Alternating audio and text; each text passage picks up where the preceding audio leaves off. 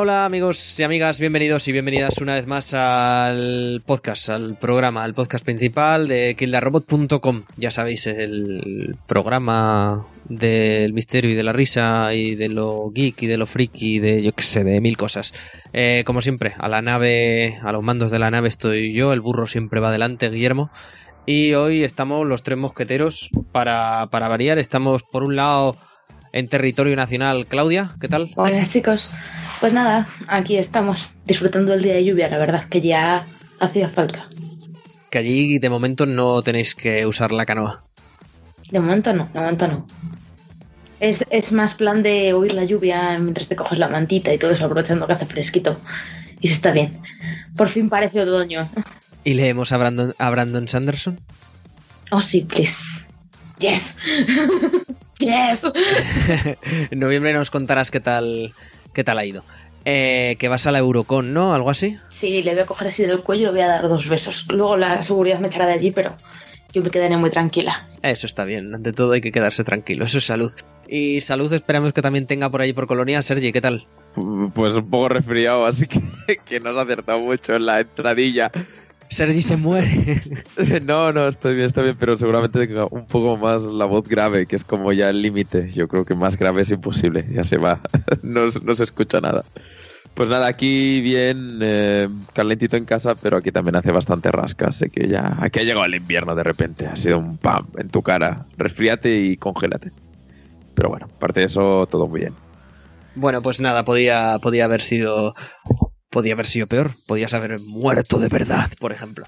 Que, que Dios no lo quiera. No, no, no, no está en mis planes, pero vale, vale. Pero se puede barajar, es una opción que está ahí, que puede pasar en cualquier momento. Pero porque... ¿Y hoy cómo duermo? pues con, con, el temor, chaval, con el temor. Sí, sí, con, la, con la escopeta debajo de la almohada. Por cierto, ¿Cómo duerme la gente con la pistola debajo de la almohada? A mí me molesta ya la almohada normalmente. bueno, no sé. Perdón, perdón, ya está. Ahora me he quedado con la duda. Es que en las películas siempre sacan la pistola debajo de la almohada y yo no podría dormir con la pistola debajo de la almohada. ah, pues amigos y amigas de, de, de Allende los Mares, amigos y amigas que tengáis pues o licencia de armas o en vuestro país sea legal tener una pistola en casa. Escribidnos a Twitter, escribidnos a nuestro correo a, a hola.kildarrobot.com y comentadnos cómo se duerme con una pistola debajo de la almohada porque a Sergi y a Claudia les inquieta el, el tema. A mí, sinceramente, no, pero bueno, si a, si a, una, si a una mayoría de los que estamos grabando eh, le inquieta, pues, pues adelante con ello, se hace la encuesta. Entonces, chicos, eh, lo, que, lo que os decía, de momento somos nosotros tres, igual hacemos algún cambio, ya sabéis, entra como si de un partido de fútbol se tratase, entra alguien y sale en sustitución de, pero de momento no lo sabemos. De todas maneras, lo que os decía hace un minuto, vamos a tratar de sacar este podcast lo mejor que podamos y esperamos que os guste. Sabéis que nos podéis seguir por redes sociales, así que pues hacedlo, yo que sé. Y empezamos con las noticias.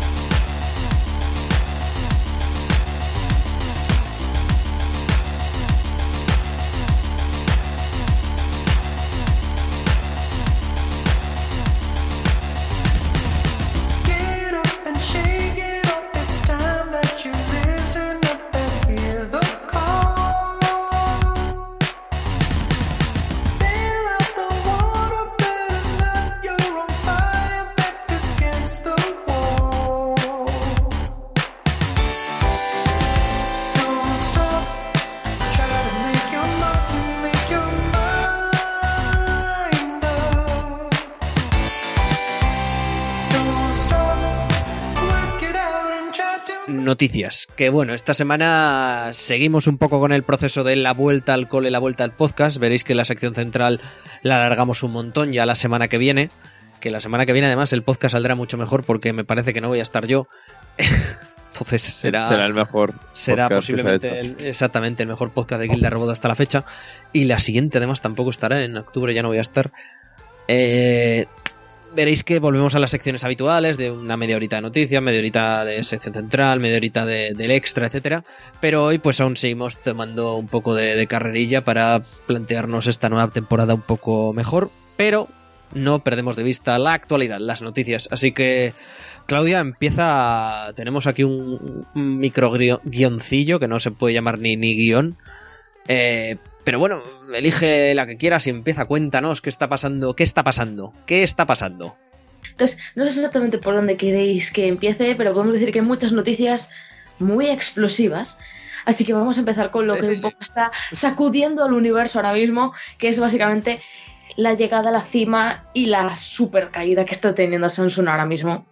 Porque ya eh, hace un par de días se anunció que, eh, que Samsung había, deci- había decidido dejar de fabricar el infame Galaxy Note 7 y ahora ya se ha confirmado que están pidiendo a todos los ah, vamos, a todos los consumidores, los que han comprado el teléfono, que lo devuelvan.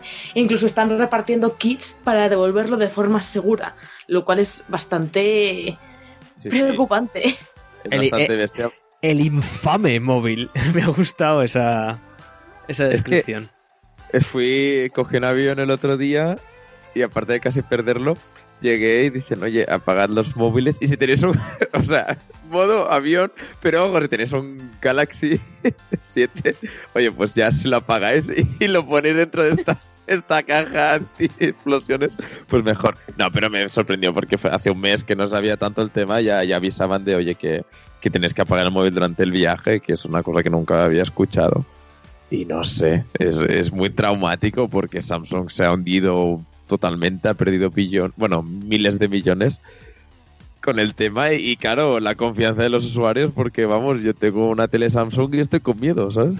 Me pongo la manta en medio caso, porque en cualquier momento... Hombre, No yo sé. en eso esta- estaba viendo antes las noticias y me parece muy interesante como decían que el tema de en el tema en el mercado de los smartphones lo único que puedes vivir es el ahora, sabes, el presente. O sea, hace 15 años Nokia tenía todo el mercado.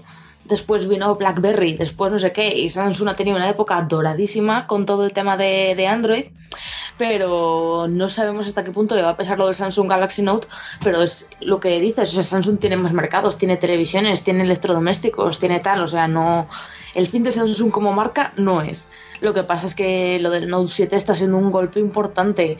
Solo queda ver si esta muerte temprana, ¿sabes?, del, del dispositivo le va eh, a dar mucho, le va a pesar mucho, ¿sabes? O va a ser precisamente el motivo por el que se levante más fuerte, ¿sabes? En plan de han, cogi- han cogido, han atajado el, el problema técnicamente a tiempo, Y lo han hecho de un tajo. A ver, el problema se ha debido a, unos, bueno, a unos problemas evidentes en la propia batería de los teléfonos que se ve que ciertas celdas se doblaban más o algo así he logrado entender y es por ello que claro, al entrar en contacto pues el tema explotaba y esas cosas. De todas maneras, es una lástima que el, que el Note 7, que básicamente es la evolución un pelín más grande del, del Galaxy S7, que literalmente si es uno de los tres mejores teléfonos del mercado, haya pegado tal hostia y, y haya hecho que Samsung tenga unas pérdidas brutales. O sea, no, no creo que podamos cuantificar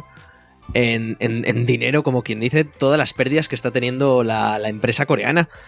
Por la chorradita, entre comillas, todo entre comillas, por la chorradita del, del móvil. O sea, me parece un, un- un locurón y evidentemente eh, te planteas cuando te vas a cambiar de móvil si quizá quieras comprarte un, un S8 o la supuesta o el supuesto Note, Note 8 que saldrá Claro, antes claro. o después. Si el tema no es que la empresa se hunda, lo que pasa es que es, es una cosa de que te, cuando salga un nuevo móvil de Samsung te vas a esperar un rato porque dices, yo para qué me voy a arriesgar a comprar un móvil si la anterior ha salido así mal en un principio. Como, como en cualquier móvil, ¿eh? O sea, porque, por ejemplo, recordad el, el, el S6, el- o sea, el 6S, perdón, el iPhone 6S, que se doblaba, que, que estuvo lo de lo del bending, ¿no? Que se, de mirarlo sí, sí, se doblaba por la carcasa aluminio. Luego, luego resultó que no, que era porque la gente lo usaba mal, etcétera. Eh, o tal móvil que todos empiezan, yo qué sé, pues no a prenderse, pero la cámara funciona mal. O este tal. Hay muchas cosas a tener en cuenta y la verdad es que lo de ser early adopter hoy en día cada vez es más, más eh, deporte de, riesgo extremo para, primero para tu cartera, luego para tus nervios, para tramitar ciertas garantías. Y, y por último, pues no sé, para tener un producto que te, que te permita tener algo, algo de calidad. Y claro, viniendo de Samsung, que prácticamente hace de los mejores móviles Android junto, junto a Google, que ahora hablaremos de ellos, del mercado, pues, pues claro, se hace, se hace complicado. Además, que también salió la noticia de que hasta las lavadoras les reventaban a Samsung, que, que también se había notificado que en, en, una tirada en concreta de unas lavadoras estaban varias explotando ciertas cosas, así que me parece esto ya eh, de, de, cachondeo, que ni queriendo lo, lo hacían así. Pero bueno, coincidencias y dramones de la vida. Que está claro que, que estas empresas tienen problemas de vez en cuando porque su producción es masiva, lo que pasa es que retirar todos los móviles de tu última serie es bastante extremo, está claro no sé, Mark, eh, que viajó hace poco en avión y tal, nos pasaba que, que, de verdad había una señal que parecía de coña, pero no, de, hostia, si tienes un Note 7, como, como bien dice Sergi, a, a, por favor quitadlo, que, que podemos morir todos aquí fuerte. Pero bueno, eh, o fuiste tú, Sergi, o, o, los dos, no lo sé. No, no, no, no, Mark envió a mí, a mí no es que no en megafonía y él lo tenían ya escrito y todo, como viajó más tarde. Bueno, da igual. Eh, de todas maneras, siguiendo con, con, lo de Google, que el pasado podcast lo toqué un poquito por encima, eh, presentó en, en, la última Keynote sus dos nuevos móviles, el Google Pixel y el Pixel C. O sea, y el Pixel C, perdón, y el Pixel XL. El Pixel C es la. Es la tablet del, de la empresa de, del, buscador, vaya. Y nada, así como cosas muy rápidas, se ve que va a tener la mejor cámara que hayamos visto en un móvil, según eh, ciertas webs, eh, un cuerpo unibody de aluminio, un Snapdragon 821, 4 GB de RAM, eh, sensor de sensor de huella dactilar, USB tipo C, estará en 32 y 128 GB, porque ahora es una de las novedades que van a introducir con Android 7.0, que es que va a haber como una compatibilidad ¿32? total. Sí, 32 GB o 128, porque, porque va a haber una compatibilidad total con lo de guardar todas las fotos y vídeos y tal en, en, en, Google En Fotos y de exactamente y de manera y de manera gratuita. Entonces por eso han introducido esto. Con el, el viejo eh, ponían el Old and Trusty eh, 3.5 Headphone Jack ahí cachondeándose del todo de, de la gente de Apple. Bluetooth 4.2, que es ya la nueva modalidad de Bluetooth, y la cámara que será de 12,3 megapíxeles con, con una apertura de, de 2 y, y eso. En tres colores, azul, negro y, y plateado. Y los pre- teraflops, alerta de teraflops. Alerta que llegan. Y no, no, y ya terminando, eh, se ve que los precios van a ser un poquito exagerados, que Google ya lo rompió con el, con el Nexus 5, con el Nexus 6 lo terminó de confirmar y ya aquí ya se ha, se ha terminado de reconfirmar la catástrofe que Google pasa de la barrera de los 700 euros con su móvil cuando antes estaba en los 300-400 móviles de, de alta gama. Pero bueno, además también presentó eh, aún así será una, una muy, muy, muy buena opción, sobre todo si quieres un Android puro y duro. Yo iría por el, a por estos Google Pixel X, o sea, XL y Pixel Sí, normal. Pero... pero claro, tienen su coste, evidentemente. cuando el Nexus 4, bien porque lo rebajaron ahí a saco, pero ya creo que, digamos que ya es una gama alta, por decirlo de una manera, de, de Android, que, que no sé quién. Antes era una gama alta, un precio asequible, y ahora ya es gama alta a precio de gama alta. Así que bueno. Sí, sí, sí, que es eso, que, que ya han subido como un escalón y no sé, estaría bien que, que tuvieras una marca estable, por decirte de una manera, que siempre tuvieras el estándar, ¿no? De, de en plan, no sé, que no sea como iPhone, que si quieres un iPhone tengas siempre que ir un paso más adelante. No sé si esto implica que cuando salga el Pixel van a bajar los precios de todo el resto, pero bueno. Hombre, seguramente, pero claro, vas a ver. También presentaron, o terminaron de presentar, ya que lo presentaron al principio en julio, su, su sistema de realidad virtual, el Daydream VR, que será compatible con cualquier con cualquier móvil Android, además de las nuevas las nuevas gafas de realidad virtual de, de Google, que van a ser las Daydream View, que básicamente es las gafas que hacen de carcasa para, para nuestro móvil, que además serán de, de, de, de te iba, iba, a decir de tejido, pero sí, son de como de tejido de tela, de, de tela sí, exactamente, gracias, uh -huh. Sergi.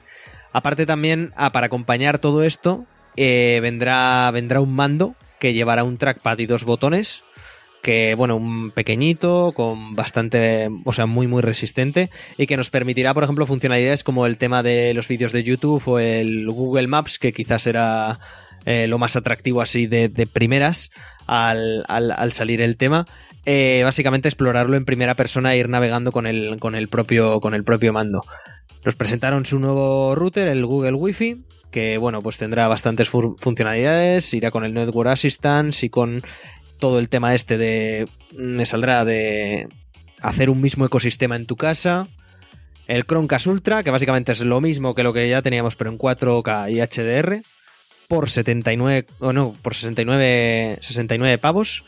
Y luego, y por último, si no me falla la memoria, creo que presentaron el, el, el Google Home, que básicamente va a ser el nuevo el nuevo asistente de, de bueno, el nuevo asistente como, como Alexa de, de, Amazon y demás, que va a ser pues un altavoz portátil que lo vamos a tener en casa y diremos, mm, ah, Google, mm, qué temperatura va a hacer mañana y quién conquistó América. Y te dirá, pues 24 grados en Zaragoza, 32 en Teruel y conquistó el Colón este. Pues muy bien, Google. Todo por control de voz, que además podremos controlar nuestro propio móvil desde el Google Home, etcétera, y irá a partir de 129 dólares. Ya sabéis, de momento solo en Estados Unidos todo esto. El Google Pixel sí que tiene previsto que salga aquí en breve, en un par de meses, pero no sabemos más. Y hasta aquí lo de Google, ya estáis totalmente informados. el tema es, el Chromecast 4K, ¿cómo te baja las cosas? O sea, se te conecta, tú conectas el móvil y es que, quiero decir, ¿qué te sirve hoy en día un Chromecast 4K si no tienes fibra? ¿Sabes? No sé, es como un poco necesitas estar al día de todo porque... Eh, a lo que me refiero es que quién se va a comprar el Chromecast 4K teniendo el Chromecast normal a mitad de precio, ¿sabes? Claro, eso dependerá de también el mercado. Allí en Estados Unidos cada vez están abaratando más este tipo de, de televisores. Por ejemplo, tiene una marca que es la marca Vicio, que es con Z, es V, I Z I O, que tienen televisiones 4K de 50 y tantas pulgadas por 500 eh, dólares. Y además son top de gama, ¿eh? que creo que montan paneles Samsung. Y dices, joder, pues ¿qué más quieres? Mientras no exploten. Claro, mientras, mientras no explotes, no, pero en Samsung televisiones es yo creo lo mejor y cosas así. Entonces, claro, es, evidentemente está más centrado en un mercado norteamericano, Canadá, Estados Unidos. Eh, eh, cuando nos llega aquí, pues bueno, veremos. De todas maneras, eh, tenemos que tener en cuenta que aquí en España, que es nuestro país y en el que nos tenemos que centrar, no sé cómo estará la cosa allí en Alemania, pero por ejemplo, nuestras televisiones siguen, siguen sin retransmitir contenido HD en 1080 que es como, joder, esto en 2008 pasaba en muchas partes del mundo, ¿vale? Pues seguimos en, o sea, exactamente. Y retransmisiones 4K creo que prácticamente no hay. Entonces, claro, mm, aquí en España poco va a funcionar o nada más allá del que tenga una tele 4K y encima use Netflix de 12 euros. Claro, claro, claro, claro. Pues nada, y, lo que decías de la inteligencia artificial, un poco de miedo, ¿eh? También te digo, porque si Google ya controla muchísimas cosas que a mí ya no me gusta que controle, si encima está ahí todo el día pendiente lo que dices, lo que dejas de hacer, me, me, me raya un poco, ¿eh? Pero bueno, a ver cómo funciona el tema. Bueno, a ver, yo siempre he dicho que como de momento, como de momento no tengo nada, a ver, a mí no me no es que me termine de gustar de que oh, me espían y tal, pero como prácticamente no hay más remedio desde prácticamente siempre y no tengo mucha cosa que ocultar, pues según qué cosas me dan igual personalmente, ojo, pero sí que es verdad que ciertas, ciertas cosas dan un poco de, de miedo. En Wired le hicieron una entrevista hace nada a Obama Decía que lo que más miedo tenía, más miedo le daba de todas estas cosas de Silicon Valley y tal es que crearan una IA que pudiera controlar los, los o sea, que pudiera hackear los, los nucleares de las cabezas nucleares de, allí. Y dices, Joder, bueno, sí. Y, el FBI te Skynet a fuego, pero. Y el FBI te recomienda que tapes el, la cámara de tu portátil, ¿sabes? Yo, yo, siempre la tengo tapada. Yo la, la pinté con, con pintura negra. como un puto enfermo. Pero bueno. Eh, Mm, vamos a despertar a Claudia, que me parece que se ha dormido fuertecito, y vamos a hablar del tráiler de Rogue One, por ejemplo, que ha salido prácticamente hoy cuando estamos grabando, y madre mía. Pues no la hemos despertado. No la hemos despertado. No, sí, sí, sí. Ah, no estaba segura de si eso era un paso a la palabra o no, porque como ciertamente he tenido que silenciarme para que no oyerais mis Postezos, sí, sí, sí. Postezos, sí. No sé por qué me salía la palabra aullidos. Y yo como, no, aullidos no era. Demasiada fantasía por hoy. Claudia aullando a la luna. ¡Wow! El podcast, wow. Traflops. Eh, pues nada, el trailer de Rogue One intensito, ¿no? O sea, yo creo que es difícil ya a estas alturas que después de tanto tiempo es una película de Star Wars haya una serie de trailers que nos llegue tanto a la patata y nos haga ponernos tan cardíacos como pasó con los del episodio 7. Pero el tráiler el tráiler final de Rogue One está muy muy bien. Nos enseña por fin, bueno, no sé si prefiero no decir nada por esa gente que prefiere no ver trailers antes de las películas, pero nos muestra ya un poco de dónde viene Jean Erso porque es ella la que tiene que ser la encargada de ir a por los planos de la Estrella de la Muerte y promete que va a haber momentos bastante emocionales en la película y además de mucha acción, está, está guay. ¿A vosotros qué os ha parecido? No, si es lo que dices, que, que como acción sé que promete mucho, pero yo pensaba que sería más... eh, que intentaría meter más cosas de, de feelings y tal, y, no lo veo, y no me atrae, me sigue sin atraer la película, me parece. Es un poco porque mm, ya no quiero que salga una película de Star Wars cada año, ¿no? Y entonces esta intermedia no, no me convence mucho. Y si encima la veo que estará más centrada en acción solo, pues aún menos. Me interesaría más si fuera o más feelings o si no ya tirando más a contexto, más a explicar cosas, más a meterse en el universo. Pero bueno, la veo todo humanos, lo veo todo, no sé, no sé, no, no, de momento no espero mucho. Yo al, al revés, yo considero que el tráiler por ciertos momentos y ciertas imágenes y cierto montaje de fotografía y ciertos escenarios que vemos nos evocan a, a las primeras a las primeras películas y joder, ahí ah, hay ciertos momentos con la estrella de la muerte, hay ciertos momentos que vemos ciertos ciertos a la X, ¿no? El escuadrón Rogue volando con sus ala X y, y- y los personajes que no los conocemos pero ya me están enamorando y el señor este que no me sale el nombre el, el negrillo que hizo el mayordomo. El Forrest Whitaker, que joder, yo creo que me va a puto molar su personaje, no sé, yo estoy totalmente con- co- contraria a ti, ¿eh? Yo no tenía ninguna gana, he visto el tráiler y digo, "Puf, si es que como he podido dudar, si esta gente va a hacer las cosas más o menos bien, leches. Si es que no... Hay que hacerlo muy mal para fallar. O sea que yo estoy a fuego con la peli, ¿eh? Yo personalmente es como ya. Esto es Disney, ¿sabes? Como en las pelis cuando vemos los trailers de los superhéroes y también hacemos este tipo de esperamos mucho, no esperamos mucho. Yo de Disney ya espero que si igual la película no es un 10, como mínimo pase del 7 y pico, ¿sabes? Y me entretenga, sobre todo. Y no se quede en un pluf.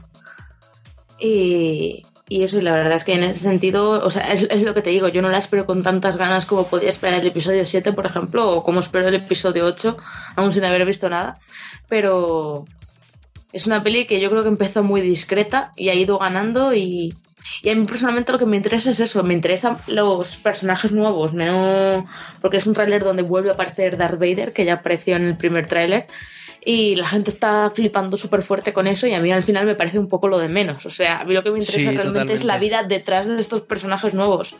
Y yo creo que en eso han hecho un buen trabajo en, en los trailers. Han demostrado que pueden hacer un buen trabajo en, como lo que han hecho con Star Wars 7. Entonces creo que sí puede quedar una peli chula. Lo único que, claro, es una película que tiene que empezar y acabar ahí. No puede desarrollarse más. Entonces yo creo que tiene que tener esa carga de feelings y esa carga de acción toda ahí muy... para dejarte una peli con impacto. O sea, no sé si me explico. Como, como la gente está de, ay Dios, pero solo quieren sacar dinero. Oh, vaya, claro, porque con, con ninguna otra de las películas nadie quiere sacar dinero, solo estos de Disney con, con, eh, con los spin-offs de Star Wars. Pero no sé, lo están haciendo bien, así que por mí, por mí genial, adelante con ello y, y a fuego con ello, leches. Yo le tengo muchas ganas a ver el próximo 16 de diciembre que, que os contamos.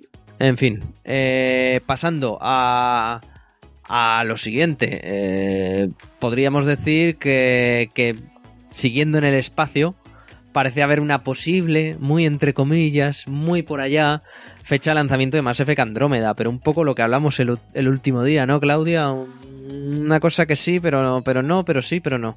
Mm, sí, es que la gente, eh, yo creo que un poco las personas que son más fans, que llevan ya años esperando la, la llegada del nuevo Mass Effect, eso están ya un poco caninas con todo este tema de las novedades y, y BioWare las está dando pues con cuentagotas. O sea, si a mí, a mí, yo ya personalmente he dejado claro un par de veces que a mí yo prefiero que o no haya nada o se dé todo de golpe, en plan, en temas de información, ¿sabes? No me gustan las cosas a medias, nunca me han gustado. Y en este caso no hay nada oficial, ¿vale? Pero sí que se ha revelado ya el libro de arte oficial de Mass Effect. Sabes que es una cosa extraña porque normalmente los libros de arte suelen ir a posteriori un poco, o sea, no presentas el libro de arte antes que el juego. Pero bueno, en cualquier caso, Dark Horse ha decidido, por X motivos, abrir el periodo de reservas para el libro. Se ha aliado además con la Bioware Store que la lleva ThinkGeek, creo. O sea que realmente no sé si tiene que ver exactamente con Bioware. Pero y nada, han abierto el periodo de reservas para el libro de arte y si ibas a la página de reservas de ese libro de arte, eh, lo, lo, tienen fechado para el 21 de marzo de 2017, lo cual no siempre quiere decir nada, porque todos sabemos que estas cosas se pueden retrasar perfectamente, pero el caso es que en la, en la descripción del libro dejan claro que ese, eh, el libro de arte tiene previsto lanzarse de manera simultánea al juego. Por lo tanto, de respetarse esa fecha de lanzamiento, veríamos Mass Effect Andromeda el 21 de marzo de 2017, que es, es, algo que coincide también con las expectativas que nos ha dado Electronic Arts. Yo personalmente sigo defendiendo que Mass Effect no va a salir en el primer trimestre. Ojalá me equivoque y sí. Pero a mí me parece que lo que hemos visto hasta ahora es un juego un poco en pañales. Tengo fe que el 7 de noviembre me haga cambiar de opinión, pero a mí no me extrañaría que el juego. Y además, eso, Mass Effect siempre ha tenido. siempre ha salido en primavera, ¿no? Sí, pero, pero aún así. Pero aún así, no lo sé. Yo no estoy muy segura de verlo ya. Yo estoy, yo estoy, contigo, Claudia, en que no. Ojalá salga, pero yo creo que no va a salir. Y yo creo que el, lo que lo que es más indicativo de eso es la fecha. Porque el 21 de, de marzo es cuando acaba el año fiscal de 2016-2017 de Electronic Arts. No, realmente acaba el 31, pero a efectos legales y mierdas así, acaba ese, ese fin de semana, el del 21. Entonces, claro, es como la última fecha posible en la que debería de entrar más Effect Andrómeda.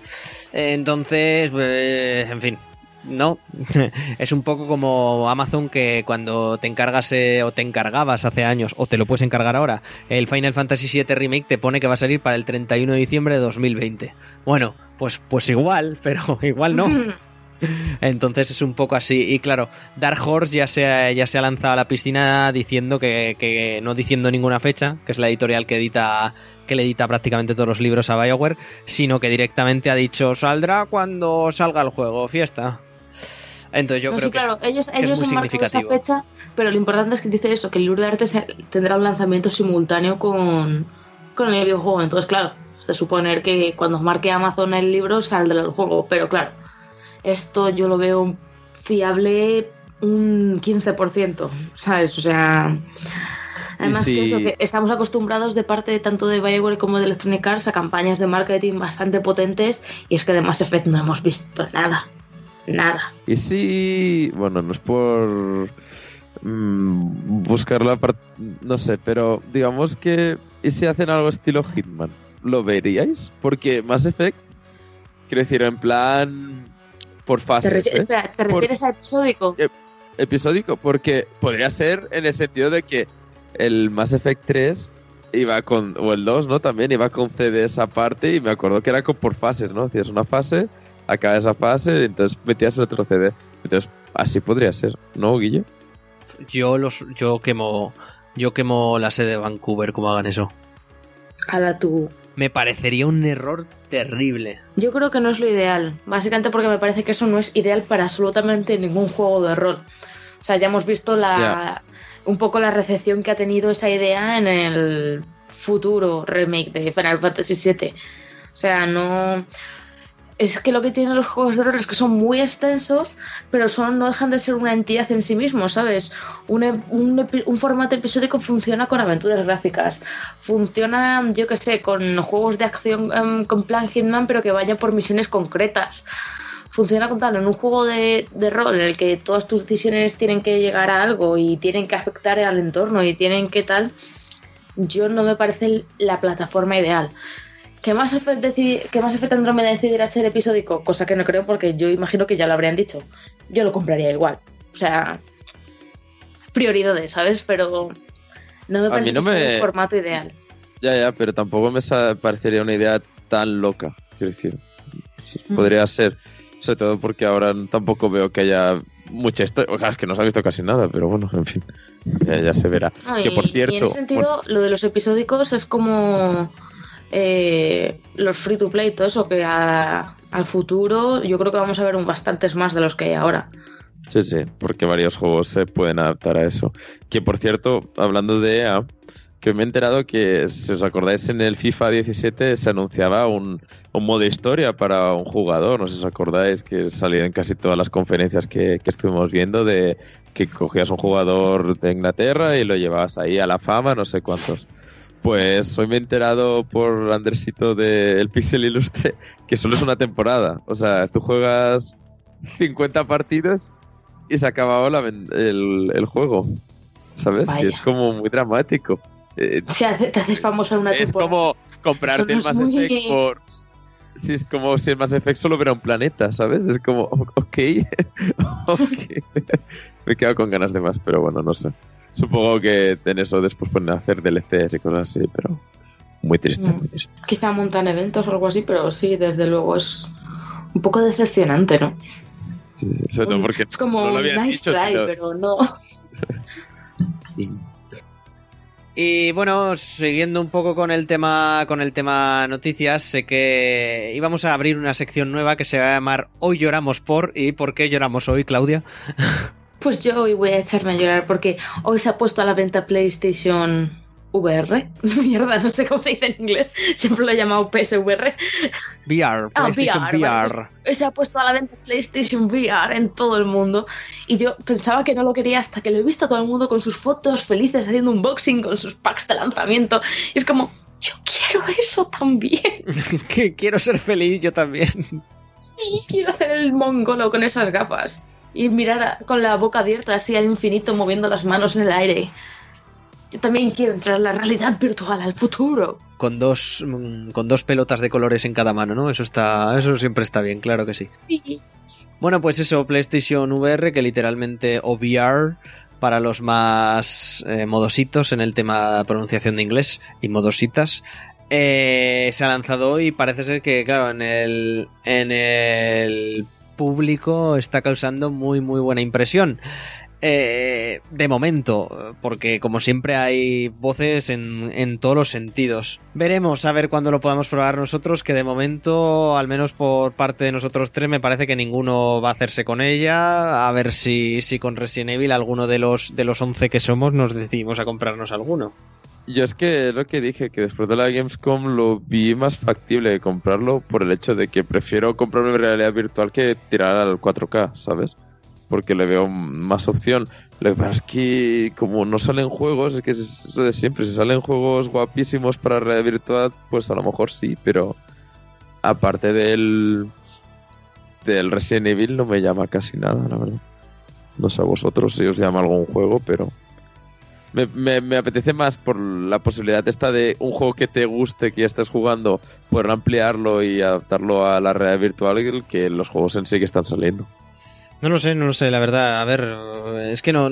Claro, no, sin haberla probado prácticamente no, no podemos decir, pero aparte de Resident Evil, yo. eh, lo que ha sacado Polytron, la gente de. de Fez, tiene buena pinta. Eh, es la experiencia de Batman, a pesar de ser una hora y por el precio ser un poco un timo, también tiene muy buena pinta. Eh, ¿Qué más? Eh, Red creo que también iba a ser compatible. Dri- Drive Club VR, no sé, hay bastantes cositas, entonces veremos, claro. Habrá que probar las demos y demás. Primero que en cuanto lo tengamos os, os lo comunicaremos y trataremos de poder probarlo, poder probarlo todos y poder y, y eso y poder deciros cómo va el tema y demás. Así que ya ya supongo que os iremos comentando.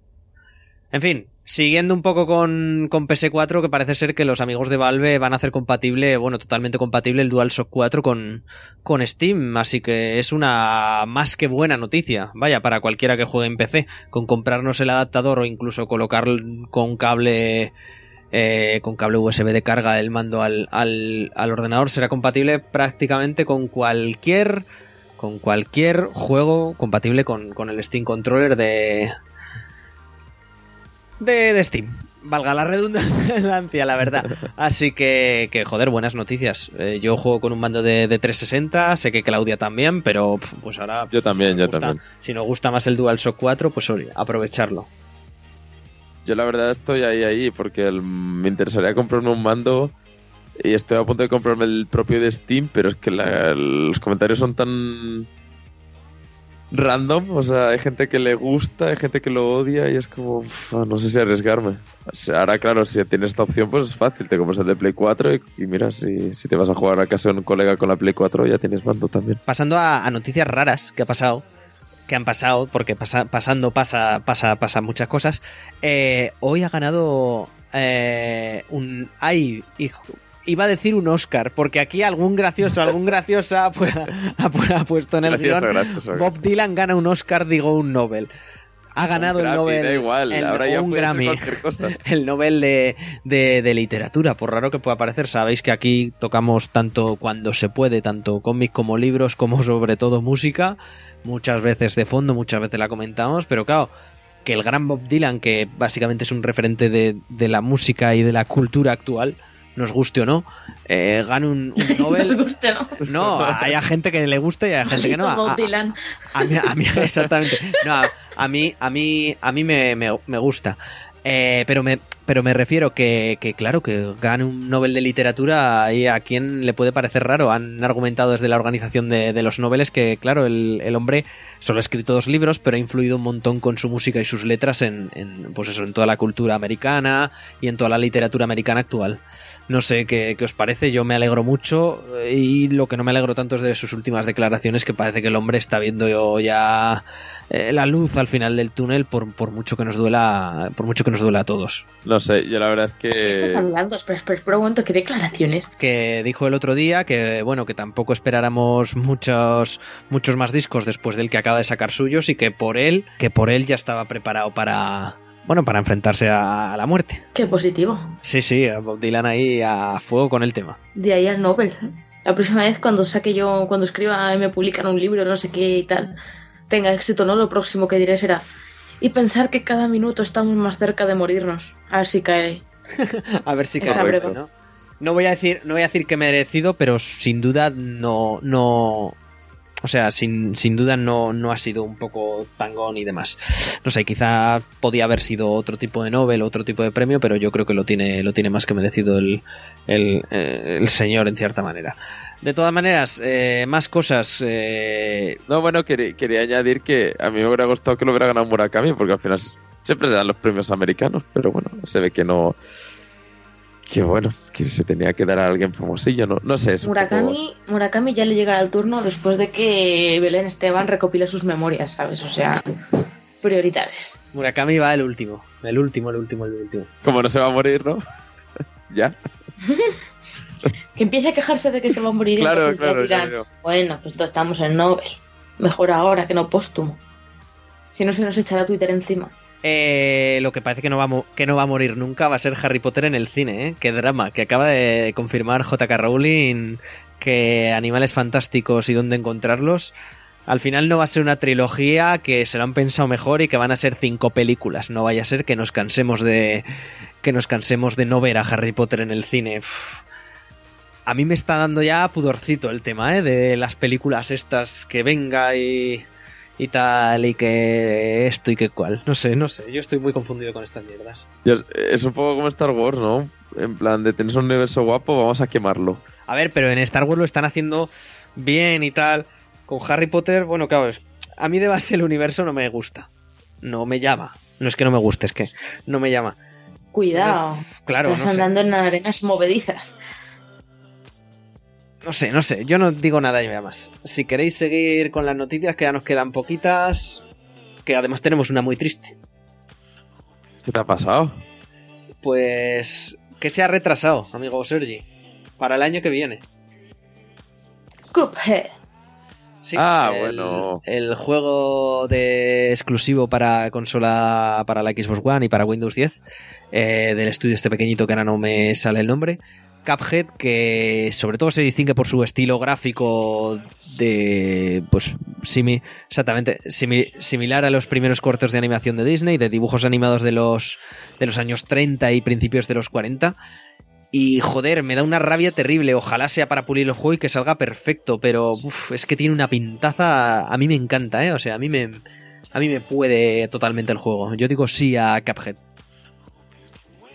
Sí, pero que tú lo quieras no significa que, que salga. No, no, yo lo qui- como digo que lo quiero ya, esto sale ya, sale ya. Esto es al revés. Todo lo que te gusta tarda más en salir. Es, eso es el gape. Yo personalmente es un juego que, que me llama me llama la atención y al mismo tiempo sé que no lo voy a jugar.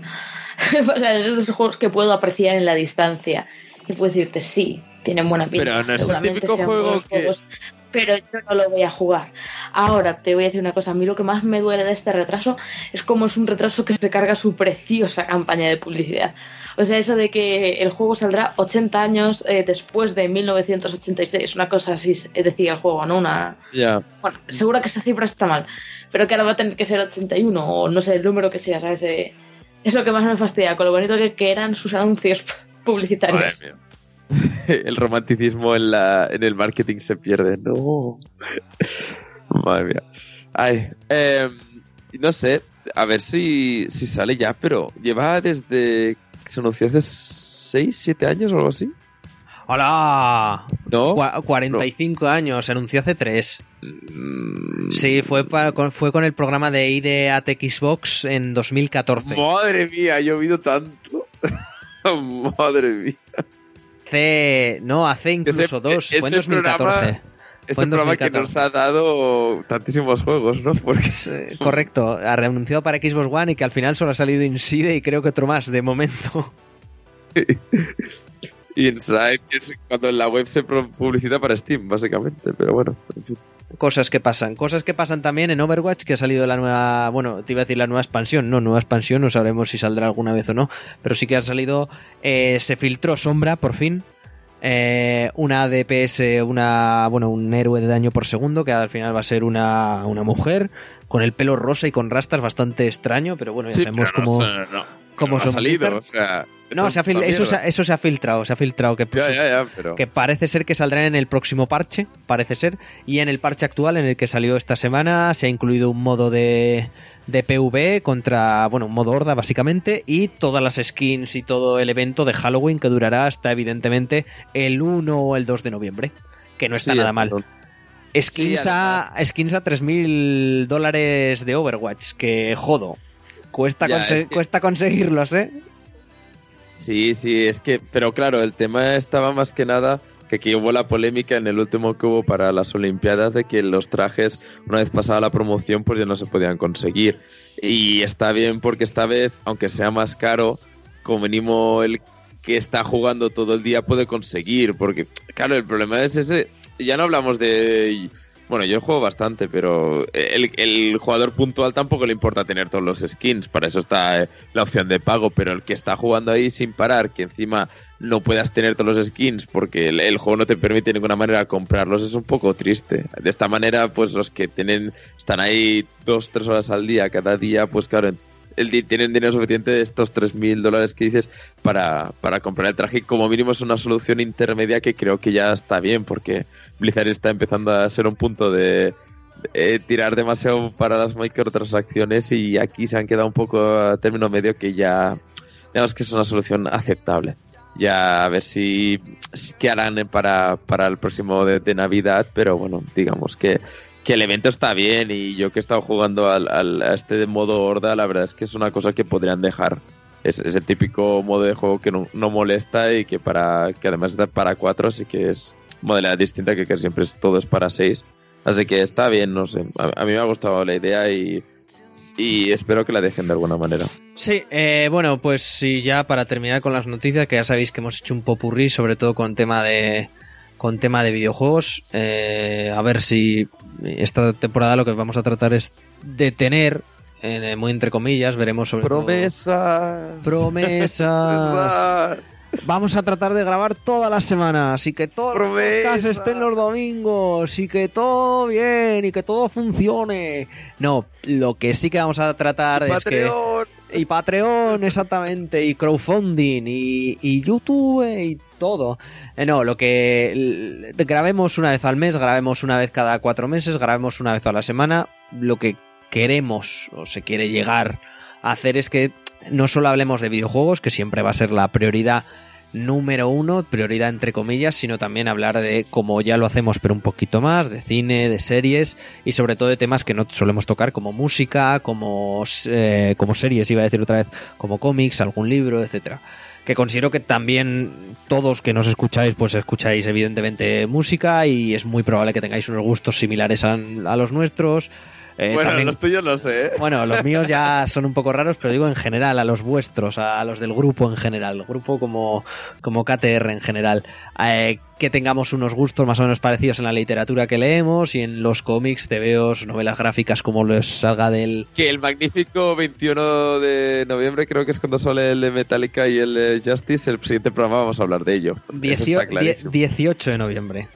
18, mira, casi, ¿eh? no está mal. Viernes 18. Y bueno, siguiendo un poco con, con, esto que os digo, vamos ahora a la sección central donde vamos a tocar alguna, alguna serie que otra y bueno, ahora, ahora lo escucharéis.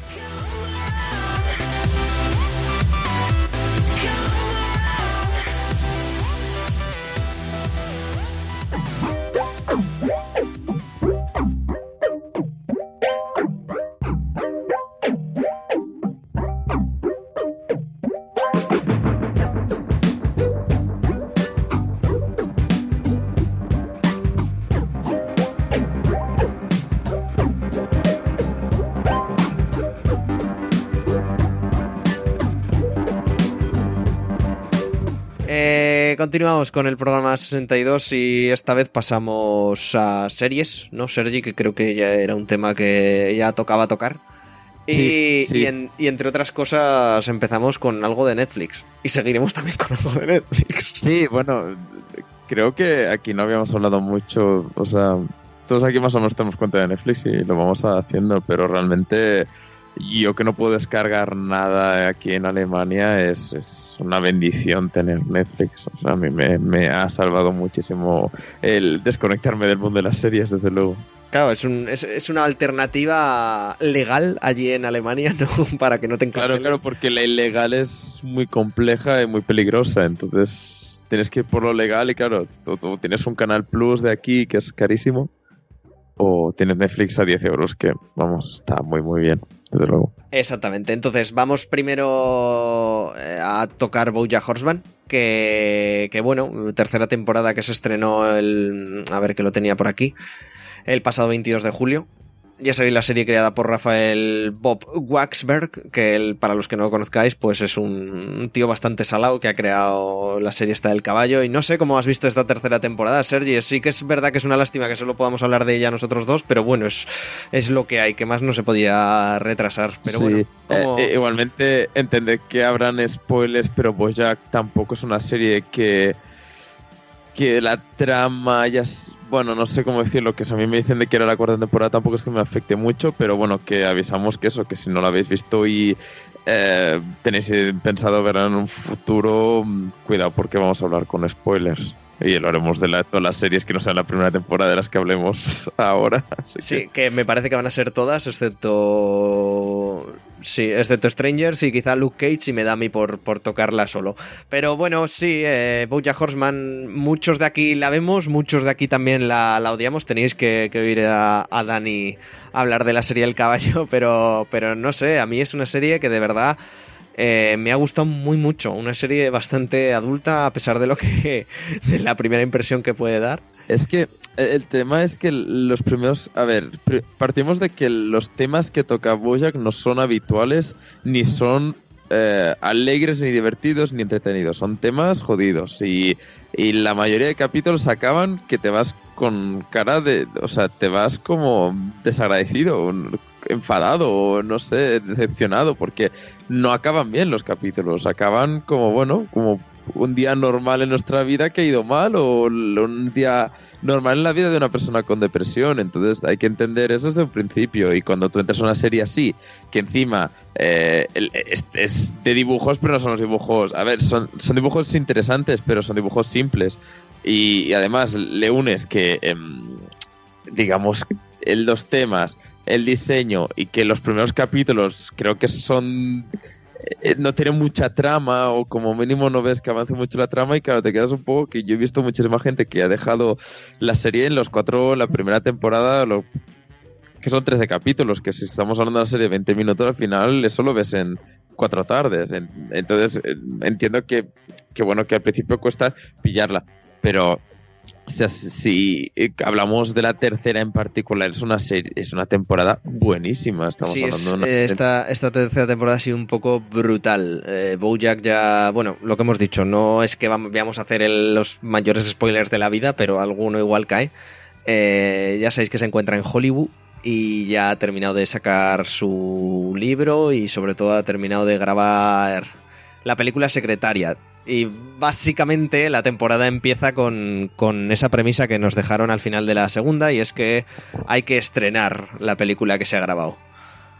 Y claro, ahí empieza todo el drama de, de lo que viene a ser esta tercera temporada. Claro, porque es que a ver, estamos hablando de, de, que es el sueño de Bojack. Desde el primer momento él siempre ha hablado que este era su sueño, a grabar esta película. Ya lo ha hecho y, bueno, estamos en el tema de que Bojack siempre que hace algo que él quiere hacer, una vez lo ha hecho, se encuentra en la sensación de que, vale, ya lo ha hecho y ahora qué. Y eso lo vemos desde el primer capítulo. Él, ha conseguido ciertas cosas, pero eso no, no, es suficiente como para estar contento con él mismo. Él no puede salir de esta espiral de depresión. Eh, la gente que le rodea está la mayoría con sus problemas también y por eso se unen con él y claro, se, une todo. Lo que sí que creo es que esta tercera temporada ha sabido jugar bien, porque me acuerdo que la segunda, eh, cuando, cuando teníamos los problemas de Bojack, también se juntaban con muchos problemas del resto. Creo que este año, y en la segunda ya se empezó a ver, por ejemplo, con personajes como Vincent, que era los tres niños que hacían una persona. O sea, que, juega mejor con estos recursos de, de, de, bromas. Es que, es que recordar ese. Y yo me muero. El, que le gusta jugar en bolsa, es que me encanta ese personaje. Perdona, Sergi. No, no, tranquilo. No, que quiero decir que, por ejemplo, a mí en la serie. Eh, por ejemplo, tenemos todo lo que es Diane, Bojack, la Princess Caroline, todos son tres historias, bueno, son los tres protagonistas, yo diría, y son los que tienen todos los problemas, son los que tienen más dudas de, básicamente su existencia, que quieren hacer en su futuro. Y cambio, por otro lado, para mí, que es la parte que sobre todo me, ayuda a tirar adelante la serie, que son Mr. Peanut Butter, uh, ¿Se llama así Mr. Peanut Butter? ¿En, sí, sí, español no lo sé. Yo es que, la, yo es que la, no, sé, no sé si será el señor mantequilla de cacahuete, porque es que jamás la he visto en, en, castellano. Bueno, pues el perro y Todd, claro, ellos son eh, ya es la parte que a mí también me, compensaba los dramas, que es la parte humorística ya de, venga, va, ¿a, qué más? Todo en esta temporada es como extremadamente brutal lo que monta. Monta una compañía de taxis que eso empieza a derivar en, un follón de cojones. Sí, a mí, por ejemplo, me acuerdo que todo en otras temporadas las, las rayadas que tenía y tal eran claro, habían capítulos que a lo mejor se juntaban todas las rayadas juntos porque era, yo que sé, el previo al, al, final de temporada o algo así. Y en cambio esta temporada lo han juntado bien porque, por ejemplo, el programa de, de la de este de que, que, saben los famosos, a ver, huevos love, bla, bla, bla. Este, claro, a mí me ha hecho mucha risa, ¿no? Mm, excepto el momento que entra Boya con Raya, con Harry Potter ahí. Pero quiero decir que, que creo que han combinado mucho mejor este año los dramas con las partes humorísticas y y digamos que con esto es lo que para mí ha sido la mejor temporada, que creo que han encontrado el punto de, bueno, tienes tus partes de drama, tienes tu último capítulo que, que te, te, invita a llorar y deprimirte, pero por, por, otro lado tienes que otra gente tira adelante y que encuentra su manera de ser feliz. Por ejemplo, eh, la princesa, bueno, el gato Caroline eh, es como que ha encontrado su manera de ser feliz en algún momento de la temporada. Al final no me acuerdo exactamente si acaba todo bien, pero digamos que, que encuentras una persona con quien tirar adelante y yo creo que que también es, es eso, ¿no? Es ver que aunque mm, tengan muchos problemas y tal, muchos van a encontrar su manera de tirar adelante, excepto Bojack, que Bojack es como que todo le va fatal y bueno, ya... Claro, es que después de cómo acabó la temporada pasada tan negra, era difícil, desde luego, que esta tirase adelante. Pero bueno, por ejemplo, esta temporada tiene capítulos como el del debajo del agua, que, que ahí es lo que creo que la serie luce mejor, que es eh, es una serie que trata temas difíciles, que se arriesga con mucha cosa y que además eh, consigue mm, ni que sean tristes que te, te, atrape. Y yo, yo, el del agua tuvo que pararlo un momento por, porque sí, pero fue como, ahora mismo me no quiero dejar de, ver este capítulo, me está me atrapó totalmente. Y eso que en ningún momento dicen nada. Y es como, no sé, que, que creo que es la magia que tiene esta serie, de que, aunque ser animación así, para mí un poco cutre, a ser temas complejos y todo eso, te atrapa de una manera bastante brutal. Y bueno, yo me alegro una barbaridad que hayan hecho cuarta temporada y bueno, yo espero que tire muy adelante. Me sabe muy mal cómo acabó cierto tema del penúltimo capítulo porque un personaje se va de la serie, pero aparte de eso, bueno, yo, yo tengo muchas ganas de seguir adelante con ella. Que para, bueno, para los que no sepáis, Boya Horseman se ha renovado por una cuarta temporada que saldrá el año que viene, supongo que también para fechas de junio-julio, como lo han hecho las últimas tres en Netflix, evidentemente. Es una serie que no sería posible si no fuese con el dinero de Netflix. Y básicamente es una serie que entre, otro, que entre otros creadores, aparte del Bob Waxberg, que es el principal creador, tienen a Aaron Paul detrás, el de, el de Breaking Bad, que básicamente además en, me saldrá. Eh, es protagonista porque es uno de los de los de los personajes Stott Chávez. Y luego, así, nombres que podéis eh, conocer también. Eh, Diane Nguyen, que es otra de las protagonistas, la que en la primera temporada le escribe el libro a, Joya, a, a, no, a, Bojack. Al principio, que la conoceréis eh, por ser Alison Brie, no, que es Alison Brie en Mad Men y Community, y luego Bojack Horseman, que es eh, Bill Arnett, que básicamente es el Batman del Lego y el imbécil que hace o que quiere ser mago en Arrested Development son sus dos papeles así más, más conocidos. Y de todas maneras, lo que decías, episodios destacables yo quiero que tiene todos, pero sobre todo el, cuarto episodio, el de, Debajo del Agua, y el, y el sexto que me pareció brutal, el de como el aborto y al final no y tal, no sé. A ver, yo creo que hay capítulos más buenos que otros, está claro, ¿eh? porque hay capítulos que son que quieren tirar la trama adelante y no la tiran. Por ejemplo, este, el del aborto y el del agua, creo que es también porque no adelanta mucho la trama, pero digamos que tocan temas importantes. Pero digamos que hay capítulos que, no sé, yo realmente no sé a veces si llevan a algo o no, pero bueno. Em, al final lo que pasa es que todo está, este, también es uno de los temas que en la primera temporada no se aprecia mucho y después sí que vas viendo que hay muchas cosas de segundo plano que al final toman importancia en, la serie y aunque, aunque parezca una tonte, no es eso de que aunque sea humorística, eh, es eso que al final del capítulo esas cosas quedan ahí y a veces se rescatan y a veces tienen importancia. Ya no hablamos de la señal de Hollywood, hablamos de, de cosas que, que, por ejemplo, lo de el, colador de espaguetis, que es una cosa que es un chiste en un capítulo y después se va repitiendo durante toda la temporada y tiene su importancia en el último capítulo. Así que bueno, que, que esas cosas creo que están, que bueno, que se nota que, que tiene libertad creativa absoluta, que los guionistas saben lo que están haciendo y todas estas cosas, pero bueno, que, que, pese a ello es una muy buena noticia que estemos dentro de una serie que eh, tenga tan presente estas cosas. Eh, hago un paréntesis, que otra serie del estilo que, que, no trata estos temas, pero que también de animación y que cierra mucho los temas es South Park, que es, que es impresionante cómo están haciendo los temas temporadas, que para el que haya visto South Park hace que 15 años, han cambiado totalmente, es una serie totalmente... Eh, que habla muchísimos temas actuales y, realmente polémicos.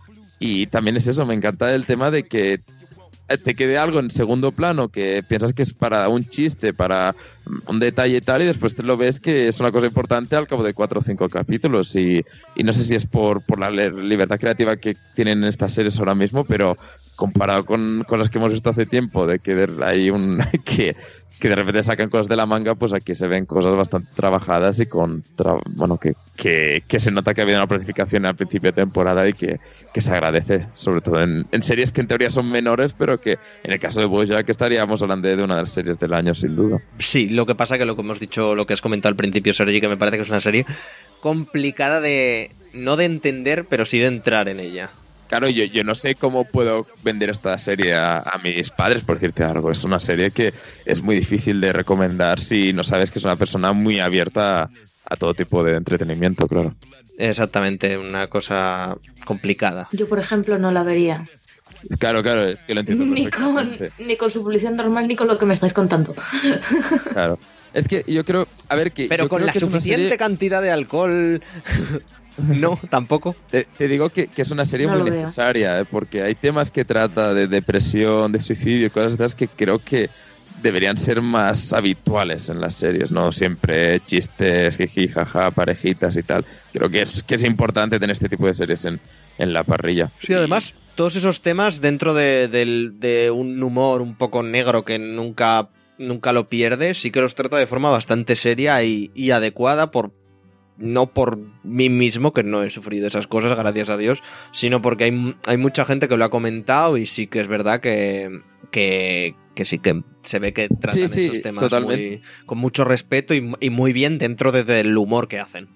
Es que, a ver, por ejemplo, el tema del aborto, ellos mismos hacen la reflexión final, ¿no? Y creo que, que es lo, lo que se tiene que hacer. Hay que reírse de todo, pero también reflexionar sobre los temas. Y muchas. Bueno, yo, yo me. me eh, tengo muchísimos momentos de ver en internet y tal frases de la serie que se aplican a muchos temas actuales de, de Bojack, así que que no, no, aunque ser una serie de humor, toca temas muy serios y los toca, creo, de una manera bastante eh, profunda. No, no, no pasa, por, pasa por encima, pero deja su huella. No sé, me, me parece necesario este tipo de series y, me alegro de que lo est- estará triunfando tanto, de verdad. Correcto. Y bueno, hasta aquí un poco de Bojack Horseman, del, del caballo de, de- de Netflix. Eh, lo que os he contado al principio, prácticamente todos aquí, sobre todo Alba y Adri, ¿verdad, Sergi? Somos súper fans de la serie, recomendárosla. Sí, sí, sí. Hayáis escuchado esto, no. Eh, deberíais verla, porque es muy buena y darle una oportunidad, más allá del primer y el segundo capítulo que pueden chocar. Claro, es que yo entiendo que una oportunidad de esa serie significa acabarse la primera temporada y empezar la segunda, porque es cuando realmente te... ah, bueno, ya lo vas viendo en realidad. Yo, yo creo que nadie ha visto los seis primeros capítulos con muchísimas ganas. Es lo que te- te va... Es que la vas viendo y no te invita a seguir, pero... Pero bueno, yo la verdad, la- lo que comentabas del doblaje para mí fue uno de los motivos, porque me hacía gracia que fueran gente tan famosa y todo eso. Pero bueno, cada uno puede... Si encuentras un motivo para tirar adelante, ni que sean los chistes malos, ni que sea eh, los bromas de, animales, no sé, la música, lo que sea, pues, pues utilízalo porque desde luego vale la pena. Una vez llegas ya a mitad de segunda temporada, en tercera.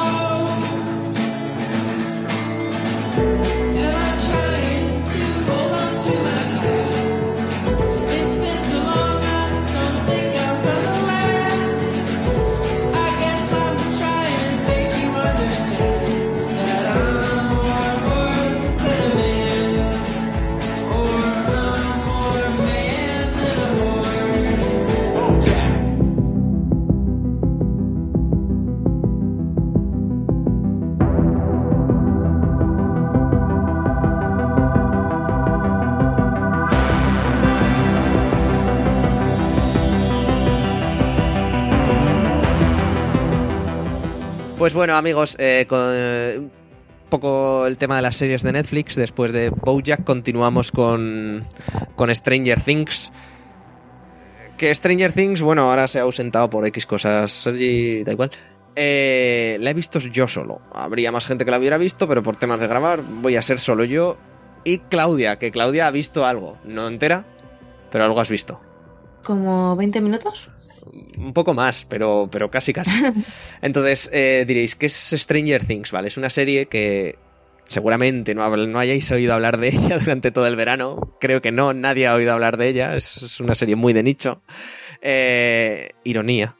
Salió el, el- el pasado 15 de julio y está creada por los hermanos Duffer y Sean Levy como productor ejecutivo de la serie. Es una serie que básicamente nos transporta literalmente en a plenos años 80, con todas, absolutamente todos los tópicos y todas las cosas que veía, se veían en, en, esa década prácticamente tan maravillosa, en, el aspecto musical y, televisivo y, cineástico y todo en general.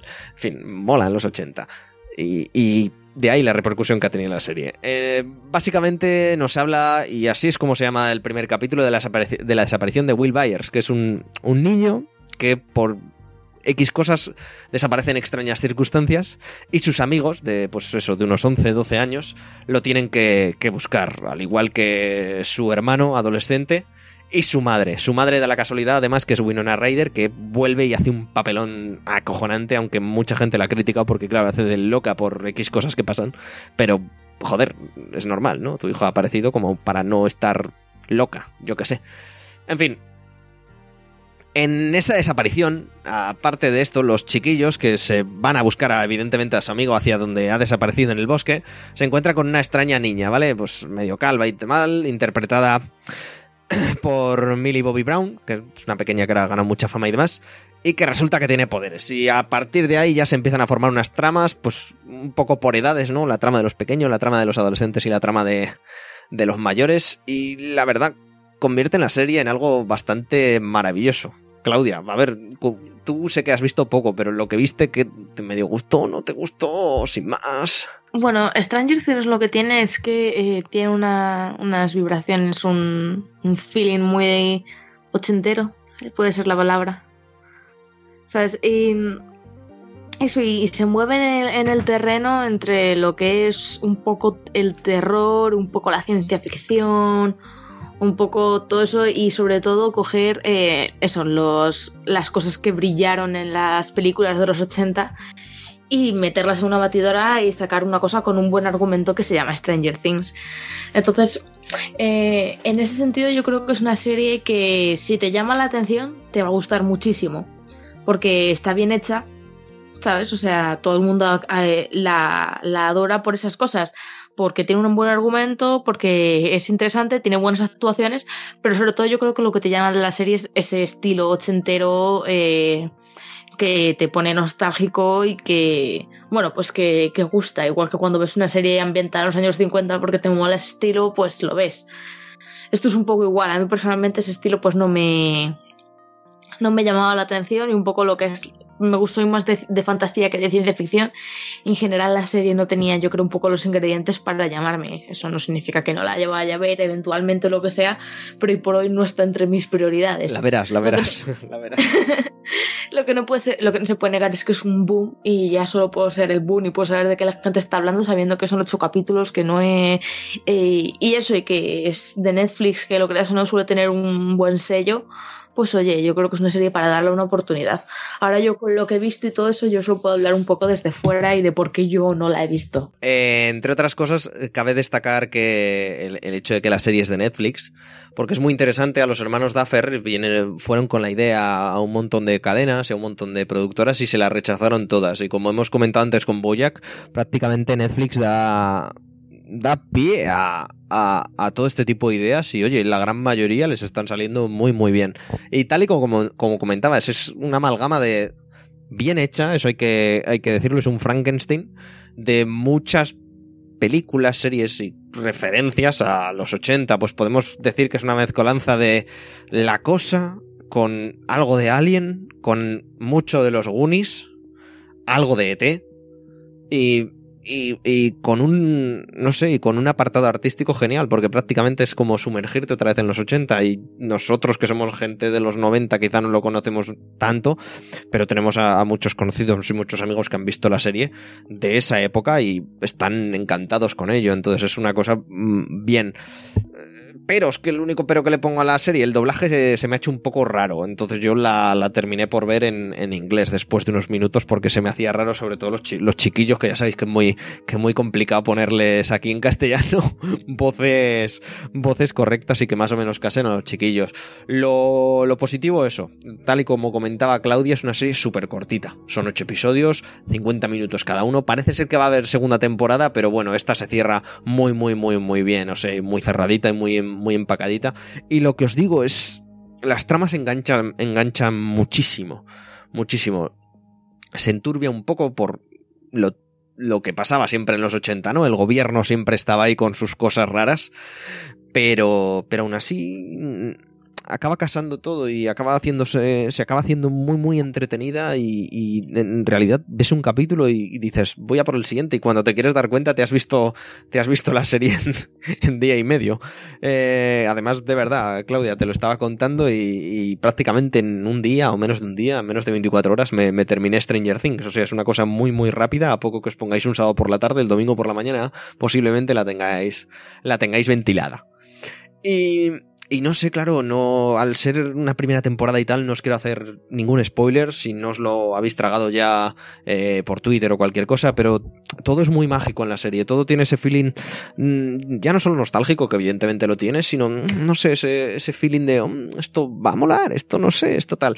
Punto aparte, punto y aparte para la serie, o sea, para la banda sonora de la serie, que, bueno, aparte de las canciones que coge de, toda esa época que tenemos, desde The Clash, pasando por Toto, pasando por Bangles, pasando por New Order, que además la canción elegida de, de, de, New Order es Elegia, que también la pudimos ver en, en un tráiler de Metal Gear Phantom Pain, que a mí empieza a sonar y casi se me saltan las lágrimas, pero bueno, en fin, la banda, la banda sonora original de la, de la serie está, está compuesta además por, por la banda de Austin, Texas, eh, Survive, y de verdad es cojonuda, estos sintetizadores, es todo un sonido que se puede acercar incluso al que hemos escuchado a Disaster Peace, al compositor sueco que ha trabajado en, en bandas sonoras como la de It Follows, la película It Follows o el videojuego Fez, y de verdad es maravilloso, crea un ambiente cojonudo. Y los niños, de verdad, eh, a excepción de lo que os he comentado de, del doblaje, para mí es de lo mejor.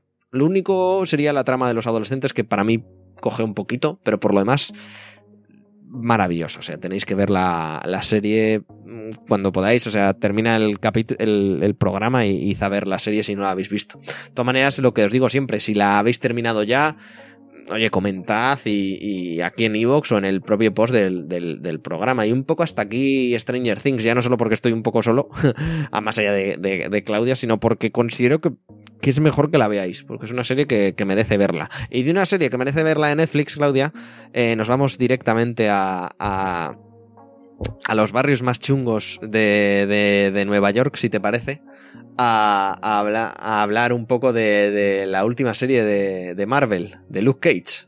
Así que nada, subimos música, que entre Gutan Clan y vamos a darle, a darle al tema.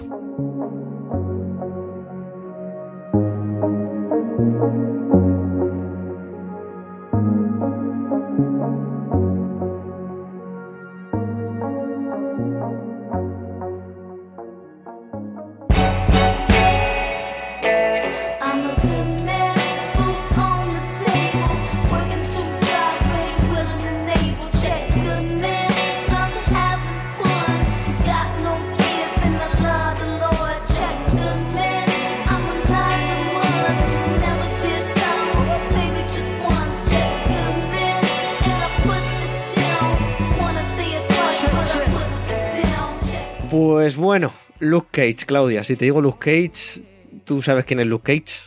O. Sé quién es, sé quién es Luke Cage, pero yo ciertamente tengo una, una relación un poco de amor o no, miento. más bien una relación de aburrimiento. No llega a odio, más bien una relación de aburrimiento con las series de Marvel de Netflix. Vaya. O sea, así en general lo intenté con, con, Jessica Jones, me gustó el concepto, me gustaron los personajes y todo eso, pero una vez me desenganché por, no sé, porque shit happens, la vida pasó, tuve examen, cualquier cosa, ya no volví a cogerlo, tampoco lo eché de menos. Y Luke Cage tiene buena pinta, pero tampoco lo voy a coger. Daredevil vi el primer capítulo y no me gustó nada, como debe ser una opinión bastante impopular, pero bueno, ¿qué se va a hacer? Iron Fist tampoco me está llamando nada. Y supongo que los defensores, pues habrá que ver cómo sale, pero. ya estaré. Cuando, cuando, salga, cuando salga esa serie, yo ya estaré muy lejos en lo que se refiere a conocer a los personajes. bueno, Luke Cage, para, para aquel o aquella que no sepa, es un héroe de Marvel creado en junio del 72 en, por Archie Goodwin el, como guionista y por John Romita Sr. eh, el, mítico John Romita Sr., eh, como artista. Y apareció por primera vez en su primer cómic, en Luke Cage Hero for High 1, en junio del 72, como os digo. Además era el primer eh, superhéroe afroamericano que protagonizaba un cómic y tenía una, una cabecera propia suya y con su nombre. Entonces, dentro de, los 70, que empezó toda la Black Exploitation y todo eso, era como un paso bastante importante para, para la Marvel. Ha habido mil historias, últimamente no está muy saliendo en, muchos cómics, la verdad, después del All New, All Different, pero sí que en estos últimos años ha estado protagonizando eh, bastantes tramas dentro de- del universo Marvel con, con los nuevos Vengadores, que os recomiendo que lo leáis, que además lo está recogiendo Panini en, en los Marvel Deluxe. En fin, eso un poco para que veáis quién es el personaje y tal. Aquí dentro de la serie, pues bueno, tenemos una serie de 13 episodios, lo que ha dicho Claudia dentro del universo Marvel de, de, de Netflix, que ocurre un poquito después de lo de Jessica Jones, de la primera temporada de Jessica Jones, y en la que vemos como Mike Colter, que básicamente es Luke Cage, el actor Mike Colter, que también salía en Jessica Jones haciendo de Luke Cage, eh, vive en Harlem y cómo vive en su barrio, ¿no? Mm, Bueno, en el barrio adoptivo. A partir de ahí, por X cosas, mientras trabaja en una peluquería suya, se harta de ciertos temas y ciertos personajes que hay en el barrio. Y bueno, pues lo podemos ver como pasa de la clandestinidad y de no mostrar sus poderes a abiertamente decir, oye, soy Luke Cage, por favor dejadme de destrozar con vuestras balas la ropa. Entonces, a partir de ahí, en esa base, tenemos la típica trama, porque claro, en los héroes de ciudad no hay grandes super mega villanos que van a destruir el mundo, sino poco y más en Harlem tenemos temas sobre gente que mueve droga, gente que mueve armas, eh, pues un poco tráfico de influencias también. Y ah, la serie, Claudia, te decía al principio, guau, me ha gustado un montón, la ambientación mola un montón, un montón, pues eso, de, de, de música tipo Wu-Tang Clan. Querían que cada episodio pues fuera como un disco de Wu-Tang Clan, o eso nos dijeron al principio. Y joder, bien, pero en cuanto pasan dos días y has terminado la serie, sinceramente la serie sabe a poco. O sea, de, todas las de Marvel, mmm, es sin duda la peor. O sea, no voy, a, no voy a entrar en spoilers, no os voy a decir nada. Sí que os recomiendo verla para que juzguéis vosotros mismos, amigos y amigas. Pero la serie se queda corta, el personaje se queda corto y, y en cierta manera mmm, muy carismático Luke Cage, pero poco carismáticos los, los malos, que es un poco lo que, lo que tú hablabas, Claudia.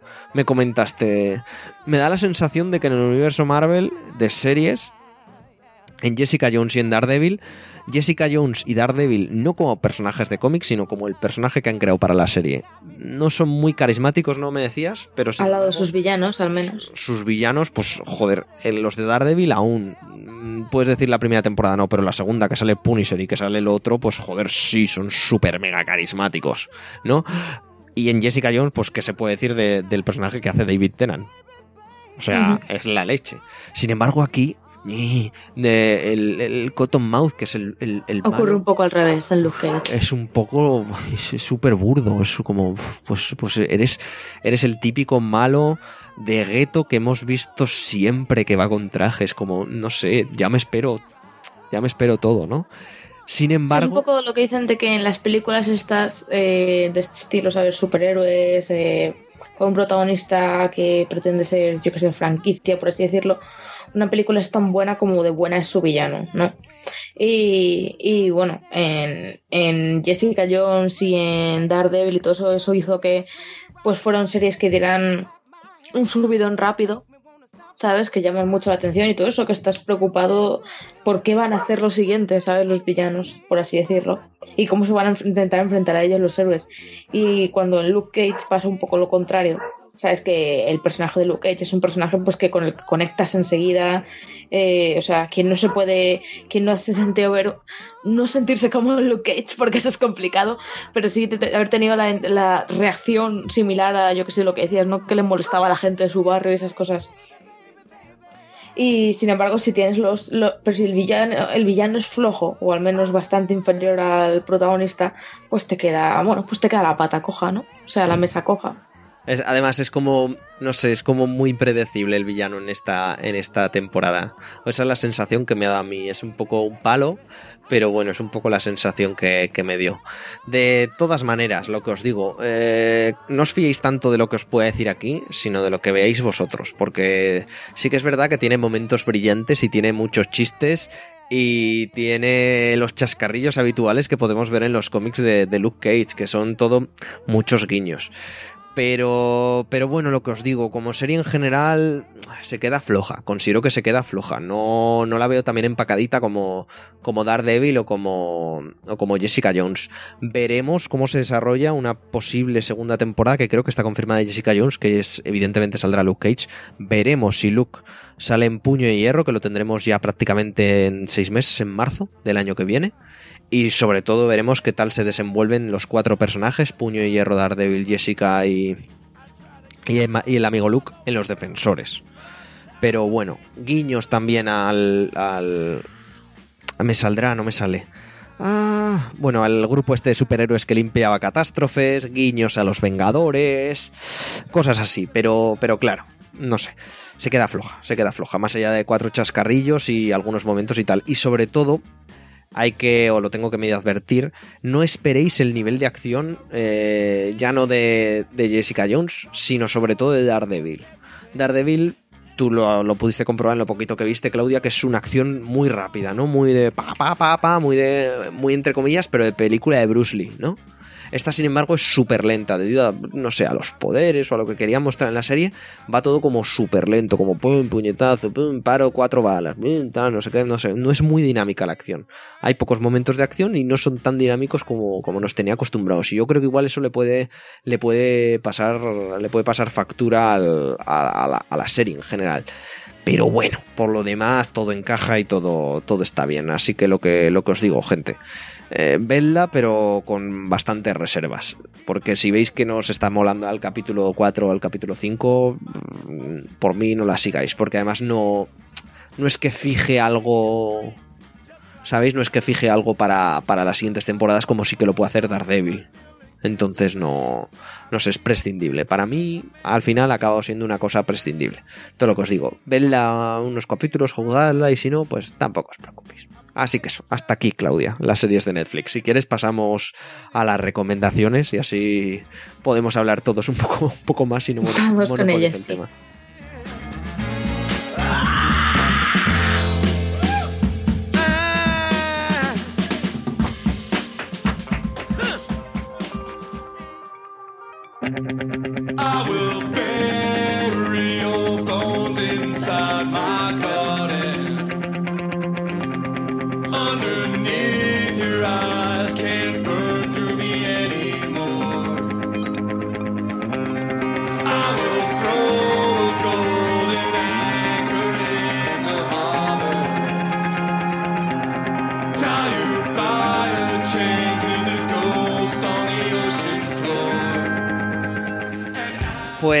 Pues, eso, chicos, después de tanta serie y tanta mandanga, eh, terminamos ya este ciclo de volvemos al podcast y al cole con unas recomendaciones, que es un poco recuperar otra vez la normalidad. Bueno, Claudia, ¿tú tienes alguna recomendación o...? Tengo una recomendación.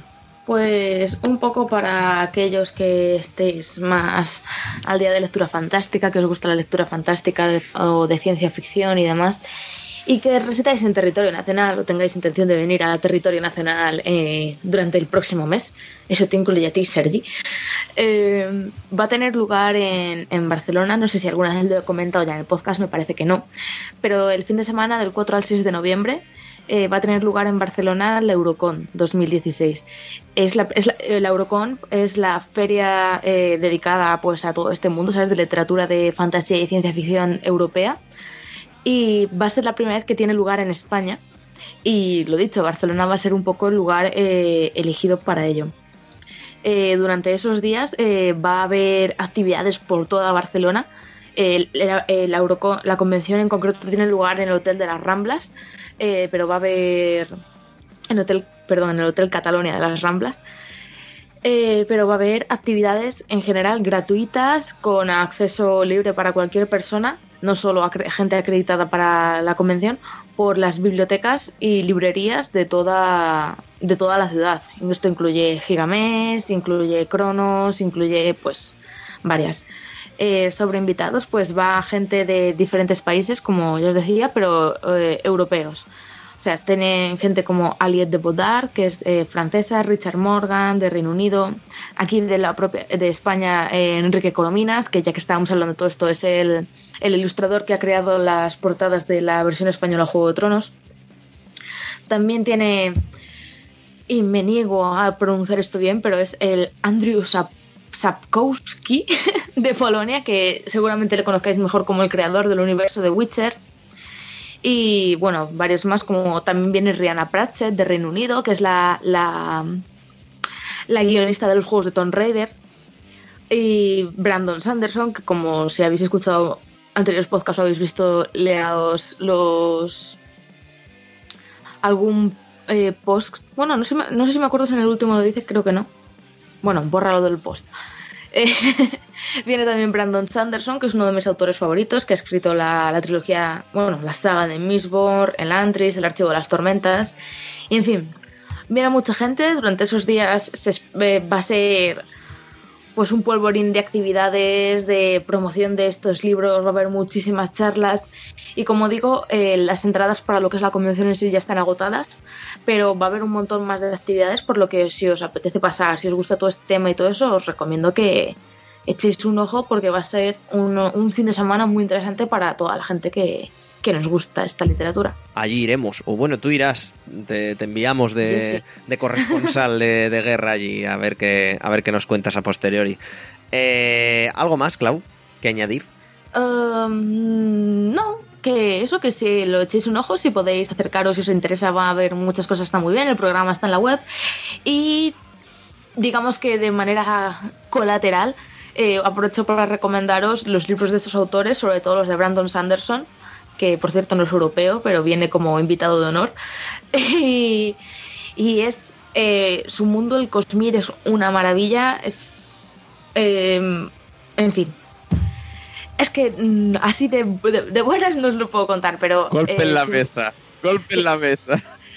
si os gusta la literatura fantástica, probablemente ya conozcáis su nombre. Le han, le han comparado ya pues con Patrick Rothfuss, con George R. Martin, con lleva esto lo digo como si fuera novel, pero no, lleva más de 10 años publicando libros y encima es una máquina, ¿sabes? Va publica libros como si le fuera la vida en ello, Stephen King style y vale muchísimo la pena porque cada uno de sus libros, sobre todo lo que se llama el world building, la construcción del, del mundo, de sistemas mágicos y todo eso, es un maestro y vale mucho la pena. Recomendación especial sobre todo la primera trilogía de Mistborn, que es crema. Rivalizando ahí a fuego con, con el señor, como bien has dicho, con el señor King en lo de sacar libros, no sé, a 40 libros anuales prácticamente, ¿no? al libro, al libro por semana. Ojalá, ojalá, pero... Por mi salud mental, ojalá, pero, pero es muy prolífico, sí. De Aquí tenemos todas las recomendaciones literarias de la buena de Clau y el bueno de Sergi. ¿Algo que comentarnos? ¿Recomendar? Ya sigo con el tema porque eh, Carol. eh, ay, me estuvo. Carol, bueno, hermana. Una de las trillizas. hermana, hermana de Sarai, eh, mujer prácticamente de Dani. La habréis oído nombrar en el podcast más de una vez y más de dos. ¿Ha participado en alguno? Yo creo que. Pero nos Quiero- escucha. Hola, Carol. Hola, Carol. Pues Carol, la tía esta, ya que nos escucha, hablamos de, de tú. Eh, pues eh, me recomendó el, el- bueno, el nombre del viento, que creo que es una novela que todo el mundo más o menos ha escuchado hablar. No hablamos de la sombra del viento, ¿eh? Ojo, ese, libro no, no, no tiene nada que ver. Pues el nombre del viento, que es muy del estilo que estaba comentando ahora mismo Claudia, seguramente de, de la nueva generación de libros de fantasía el más famoso, diría. Y, y como tal tampoco me voy a enrollar mucho, es un libro así, es una trilogía. Yo pensaba que no, me acabé el libro diciendo, ah, que ya sé, que no hay más, vaya, qué bien. Pero bueno, eh, entonces mm, ha salido ya el segundo, falta el tercero. Yo supongo que a mí, cuando se anuncie el tercero, me leeré el segundo, porque el, este El nombre del viento está muy bien, o sea, es un libro muy entretenido. Eh, yo que no soy muy de fantasía, que tampoco es bueno, digamos que tampoco es el tema principal, que más un tema principal de un, un, héroe, ¿no? Un- un tipo que explica su vida, de cómo es el puto amo y le sale todo bien y de repente le sale todo mal, ¿no? Es un poco eso de, un poco Harry Potter, ¿no? Que, que lo peta mucho, pero después la lía un montón. Entonces está divertido porque el tipo es como muy ingenioso. O sea, es más que nada que el protagonista es muy carismático y a partir de ahí pues ya se monta la novela y, creo que lo que comentaba ahora un poco Claudia, que el universo que crea es bastante aceptable, o sea, lo, eh, te lo crees bastante y, ya está, y creo que funciona bastante bien porque, como decía Carol, es todo muy lógico en eso de que también es un po- poco lo que hemos comentado de Juego de Tronos y todo eso, es decir, no es tanto... eh, está todo bastante justificado y las cosas no aparecen así porque sí, sino que está hay un trabajo detrás de intentar que- haya cierta cohesión con lo que va pasando. Y poco más, porque es un libro bastante conocido. eh, Yo estoy bastante contento con lo que con lo que ha sido el libro. Como entretenimiento me parece excelente. Luego ya como eh, eso de que lo vaya a, reco- a recordar de aquí 10 años ya lo dudo un poco más, porque me- tampoco es lo que sea tan eh, pas- no sé cómo decirlo, eh, tan, tan novela de culto, pero es realmente es un libro muy entretenido que si el tema de la fantasía os llama un poco, pues es una opción muy, muy recomendable. Pues si te gusta eso, te gusta Mistborn. Ya, Eh, bueno, pero poco a poco, ¿sabes? De hecho, Patrick Rothfuss es muy fan de Mistborn. Pues mira. En, en Goodreads deja reseñas diciendo que tiene envidia de Brandon Sanderson. Es verdad, no me lo invento. Vale, pues ya está. Ya, pero lo que pasa es que yo no. Bueno, igualmente que voy leyendo un poco de todo, pues ahora estaba con los boss fights, estos libros que ya hemos hablado aquí alguna vez, y estaba con el Shadow de Colossus, así que, que bueno, Shadow de Colossus está por encima de todos estos mundillos de fantasía, por supuesto. así que A fuego con ello. a fuego. Nada, en fin. Eh, nada, que ya iré comentando, pero bueno, eh, es que aparte de eso, la mayoría de cosas de recomendar ya las hemos ido hablando por aquí, así que, que nada, nos quedamos con libros que no hablamos mucho y deberíamos hablar más de ellos. Bueno, pues yo no voy a recomendar libros, yo voy a recomendar el último disco de los amigos Red Fang, que salió hace nada, que ahora mismo no me acuerdo del nombre, pero bueno, eh, vuelve... Ojo, que estos vienen a Colonia, que no Los- he visto en letreros. Los Red pues sé que más o menos te gusta Mastodon y demás, y deberías... Más todo no fui, ¿eh? y de- y de- de- bueno, ¿sabes? Y deberías de, aparte de Ah, no, el escuchar 13 de octubre. Vaya, pues nada, no voy a ir. pues entonces me parece que complicado. Eh, deberías de leer... Si hubiéramos grabado hace tres días. Sí, qué lástima. Bueno, pues eh, nada, eh, que se estrenó el, el- el 14 de octubre, prácticamente antes de ayer. Y la verdad es que les ha salido un, discazo cojonudo a, la gente de Red Fan. Recomendado a tope es el tercer, bueno, el tercer no, el cuarto. Sí, el cuarto disco que sacan, sin contar, pues eso, todos los, EPs y demás. Y Only Ghost se llama, eh, solo fantasmas, para traducir al castellano. Y de verdad, una cosa maravillosa que deberíais de escuchar todos. Os vaya mucho el tema o, o no, porque la verdad es que esta gente merece, merece la pena un poco en la línea de, de todos estos de Mastodon, de Barones, de Kailesa y algunos grupos más así de Stoner Metal que, que he recomendado por aquí, por el A podcast. mí, eh, a mí me suena más a Queen of Stone Age que la, yo tengo la, la de Wires, que es la canción que está en Rocksmith. Es muy Queen of Stone Age. No sé si el resto es así, pero yo la única que he escuchado es que esta. del Queens of Stone Age creo que había un gacho que era compañero de otros grupos, de gente esta en, en general. Es, el género lo han medio creado entre, entre varios que al final se han dispersado en varios grupos, pero, Sí, pero porque- que... Tienen todas las mismas pintas, eso sí que es cierto. Y bueno, supongo que hasta aquí las recomendaciones. Vamos a pasar al, al, al ending del podcast que, que no está. que, que, es, que ya es horica de, de, de, de- de- de terminar, vaya, de cerrar el tema.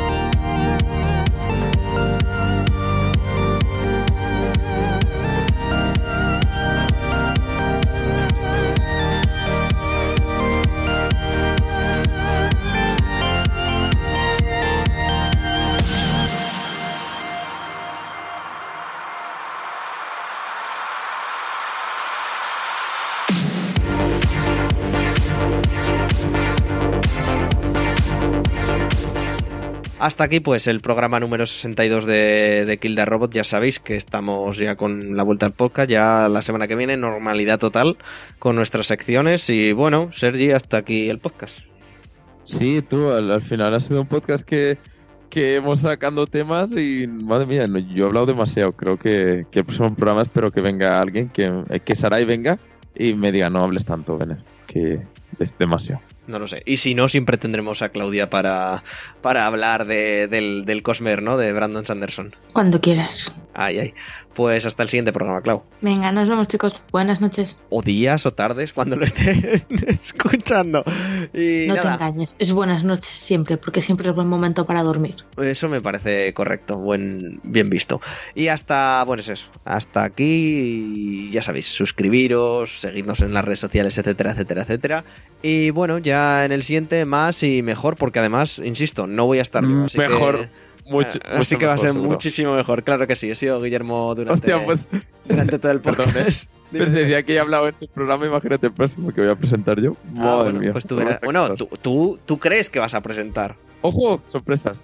Igual no, presenta, igual no presentas tú, igual quiere presentar Claudia, o igual quiere presentar Sarai, o vete tú a saber, yo qué sé, baja Gabri, baja Gabri de las montañas y dice, aquí, pres- aquí presento yo. Un golpe de estado en Corre- correcto, junto a las cabras y al paracaídas. En fin, no, o sea, a Gabri lo queremos un montón, joder. Hasta aquí el podcast. Nos vemos en el siguiente, chicos. Adiós. Adiós. Hasta luego.